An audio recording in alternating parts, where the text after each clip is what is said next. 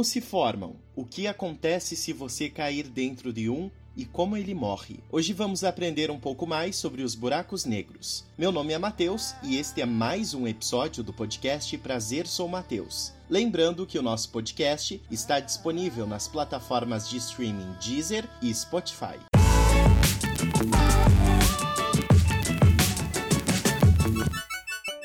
Depois de ler breves respostas para grandes questões, escrito pelo físico Stephen Hawking, mais especificamente o capítulo 5, eu decidi pesquisar mais sobre black holes ou buracos negros. Se você acompanhou o primeiro episódio do podcast, concordamos agora que um dos objetivos do canal foi atingido com sucesso. Eu confesso que até então o assunto ele não me havia chamado tanto a atenção e só vou fazer um adendo aqui que meu primeiro contato, a minha primeira primeira interação com o assunto foi na escola e o meu segundo contato, a minha segunda interação com o assunto, talvez tenha sido ao assistir o filme Interestelar, que foi lançado em 2014. Aliás, se você não assistiu Interestelar, fica a dica para o final de semana. Interestelar, aliás, merece um episódio do nosso podcast só para ele. Mas enfim, continuando o nosso episódio. Após a leitura do capítulo do livro do professor Stephen Hawking, eu comecei a pesquisar, assistir vídeos no YouTube, torrei a paciência das pessoas à minha volta falando sobre buracos negros e iniciei a leitura do livro Buracos Negros, também do professor Stephen Hawking. Aliás, eu acho que para falar de buracos negros, nós precisaríamos aqui no nosso canal de pelo menos uns 20 episódios do podcast, porque o assunto é complexo, o assunto é profundo e envolve muito conhecimento por trás. Pois bem, vou tentar resumir o máximo que eu puder e fazer você entender o que é um buraco negro, como ele se forma, como ele funciona e como ele morre. Lembrando que eu vou deixar na descrição do episódio alguns links que vocês podem acessar para obter maiores informações sobre o assunto e, consequentemente, agregar mais conhecimento. Vamos ao episódio de hoje. Estrelas, assim como o Sol, são formações massivas, em geral compostas por átomos de hidrogênio. Através de processos de fusão nuclear, a estrela transforma hidrogênio em hélio e libera assim uma imensa quantidade de energia. Com esse processo, uma estrela normal se sustenta contra sua própria gravidade, mantendo um equilíbrio entre duas forças. Para melhor exemplificar, imagine que você é a própria transformação nuclear de hidrogênio em hélio. Você é a estrela e que você está empurrando um escudo contra um vento muito forte forte que poderia lhe levar. A força que você está fazendo é igual ou próxima à força que o vento está fazendo sobre você, de modo que os dois possam estar em equilíbrio. É assim que funciona com uma estrela normal. A NASA, por exemplo, compara uma estrela a uma panela de pressão. A força explosiva da fusão nuclear cria uma pressão para fora, que é balanceada pela força da gravidade, que cria uma pressão para dentro. Um dia, porém, as cargas de hidrogênio oxigênio vão se esgotar. Sendo assim, a força interna que mantinha o equilíbrio com a gravidade vai diminuir. O Sol, por exemplo, também vai sofrer tal processo. Todavia, ao contrário de entrar em colapso, o mesmo vai se tornar uma estrela denominada anã branca. Anãs brancas são corpos celestes que já foram sóis, contudo, em algum momento esgotaram o seu combustível. Sem nenhuma força agindo para inflá-las novamente, a gravidade age com sua força e faz com que elas encolham. Contudo, essa regra vale apenas para estrelas com massa parecida com a do Sol, o que nos leva a questionar: o que ocorre então com estrelas bem maiores que o Sol?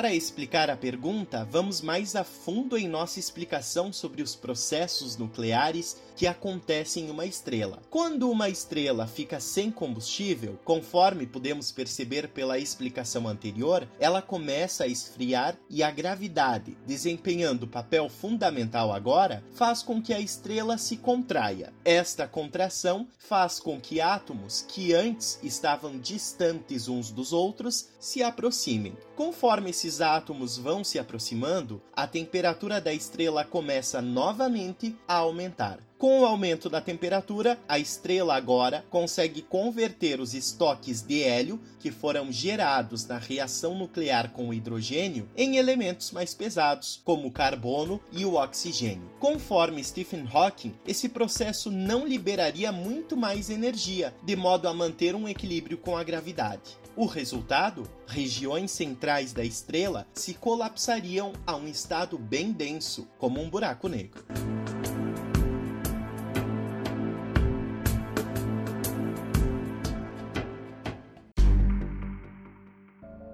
O termo buraco negro foi cunhado pelo físico John Wheeler em 1967. Se olhássemos um buraco negro, veríamos primeiramente uma fronteira que é chamada de horizonte de eventos. Nesta fronteira, a gravidade é forte o suficiente apenas para puxar a luz e impedir que ela escape. Como nada é mais rápido que a velocidade da luz, então tudo é sugado. Sendo assim, para passar por essa fronteira, você teria que viajar a uma velocidade maior que a velocidade da luz, que é de aproximadamente 299.792.458 metros por segundo, ou 300 mil quilômetros por segundo.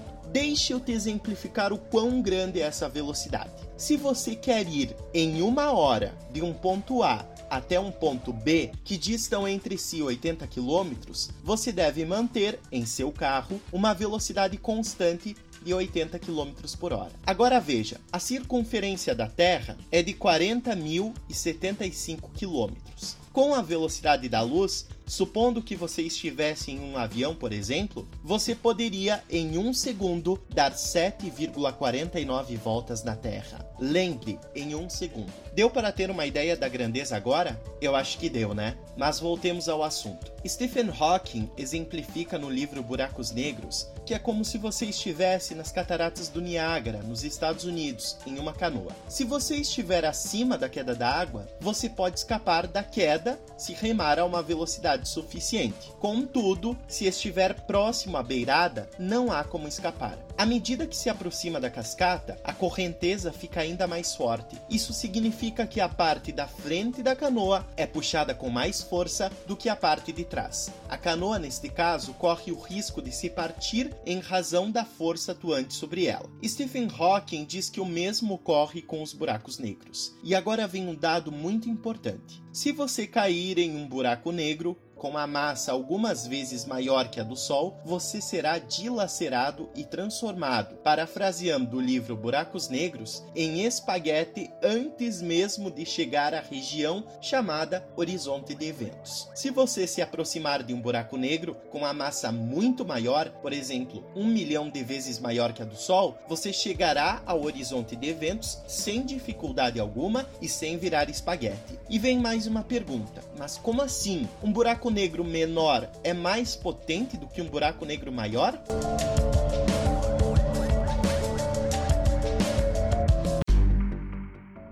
Antes de eu te responder a pergunta, vou compartilhar uma curiosidade muito importante. No centro da nossa galáxia, a Via Láctea, há um buraco negro com massa de cerca de 4 milhões de vezes a do Sol. O maior buraco negro conhecido é o S5001 Plus 81, com uma massa cerca de 400 bilhões de vezes a massa do Sol. Este buraco negro tem cerca de 236,7 bilhões de quilômetros de diâmetro, o que é 46 vezes a distância do Sol até Plutão. Mas te lembre que tamanho no caso de buracos negros não é documento e agora sim vem a explicação da pergunta anterior. No estudo de um buraco negro, temos que considerar duas estruturas básicas. Uma delas nós chamamos de horizonte de eventos e fica na borda de todo o buraco negro. Inclusive, já te explicamos o que significa. A outra estrutura básica de um buraco negro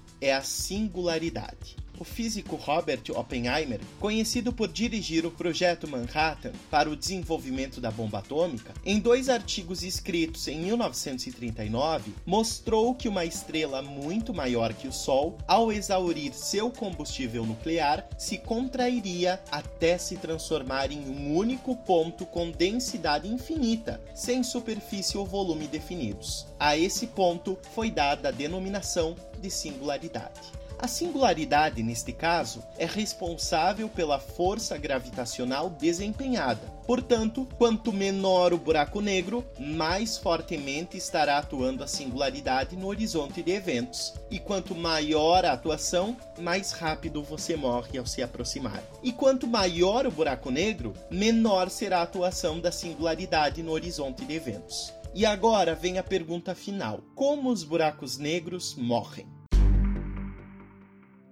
Dentro do buraco negro há o que chamamos na física de partículas virtuais. Essas partículas existem dentro de um limitado tempo e espaço. Em razão das forças, dentro de um buraco negro, essas partículas chocam-se umas contra as outras e anulam-se, mantendo a massa do buraco negro. O mesmo não ocorre caso esse processo ocorra próximo à beirada do buraco negro, no horizonte de eventos. Neste caso, uma das partículas seria atraída para dentro do buraco negro e voltaria a ser uma partícula virtual, e a outra partícula sairia do buraco negro, tornando-se uma partícula real. Neste caso, o buraco negro começaria a perder massa. Este processo é denominado de Hawking Radiation e foi elaborado por Stephen Hawking em 1974. Conforme o buraco negro diminui de tamanho, este processo começa a crescer cada vez mais. Quando o buraco negro atingir o tamanho de um asteroide, ele estará irradiando uma temperatura de aproximadamente 20 graus Celsius na sua superfície, uma temperatura muito parecida com a temperatura média no planeta Terra. Quando estiver do tamanho de uma montanha, por exemplo, sua temperatura se aproximaria de 6 mil graus Celsius. Essa é a temperatura do nosso Sol. No estágio final, em uma explosão, o buraco negro colapsaria com a irradiação de bilhões de bombas nucleares. Sintetizando o conhecimento agregado, podemos, portanto, entender o buraco negro como um ralo gigantesco em que a água escoa em espiral. Chamamos a beirada deste ralo de horizonte de eventos e o seu centro de singularidade. Quando qualquer corpo se aproxima da beirada ou do horizonte de eventos, ele é sugado. Mas lembre-se, isso depende também do tamanho do buraco negro. Quanto maior o buraco negro, menos fortemente a singularidade afetará a beirada dele, ou seja, o horizonte de eventos. E quanto menor o buraco negro, maior será a atuação da singularidade no seu entorno.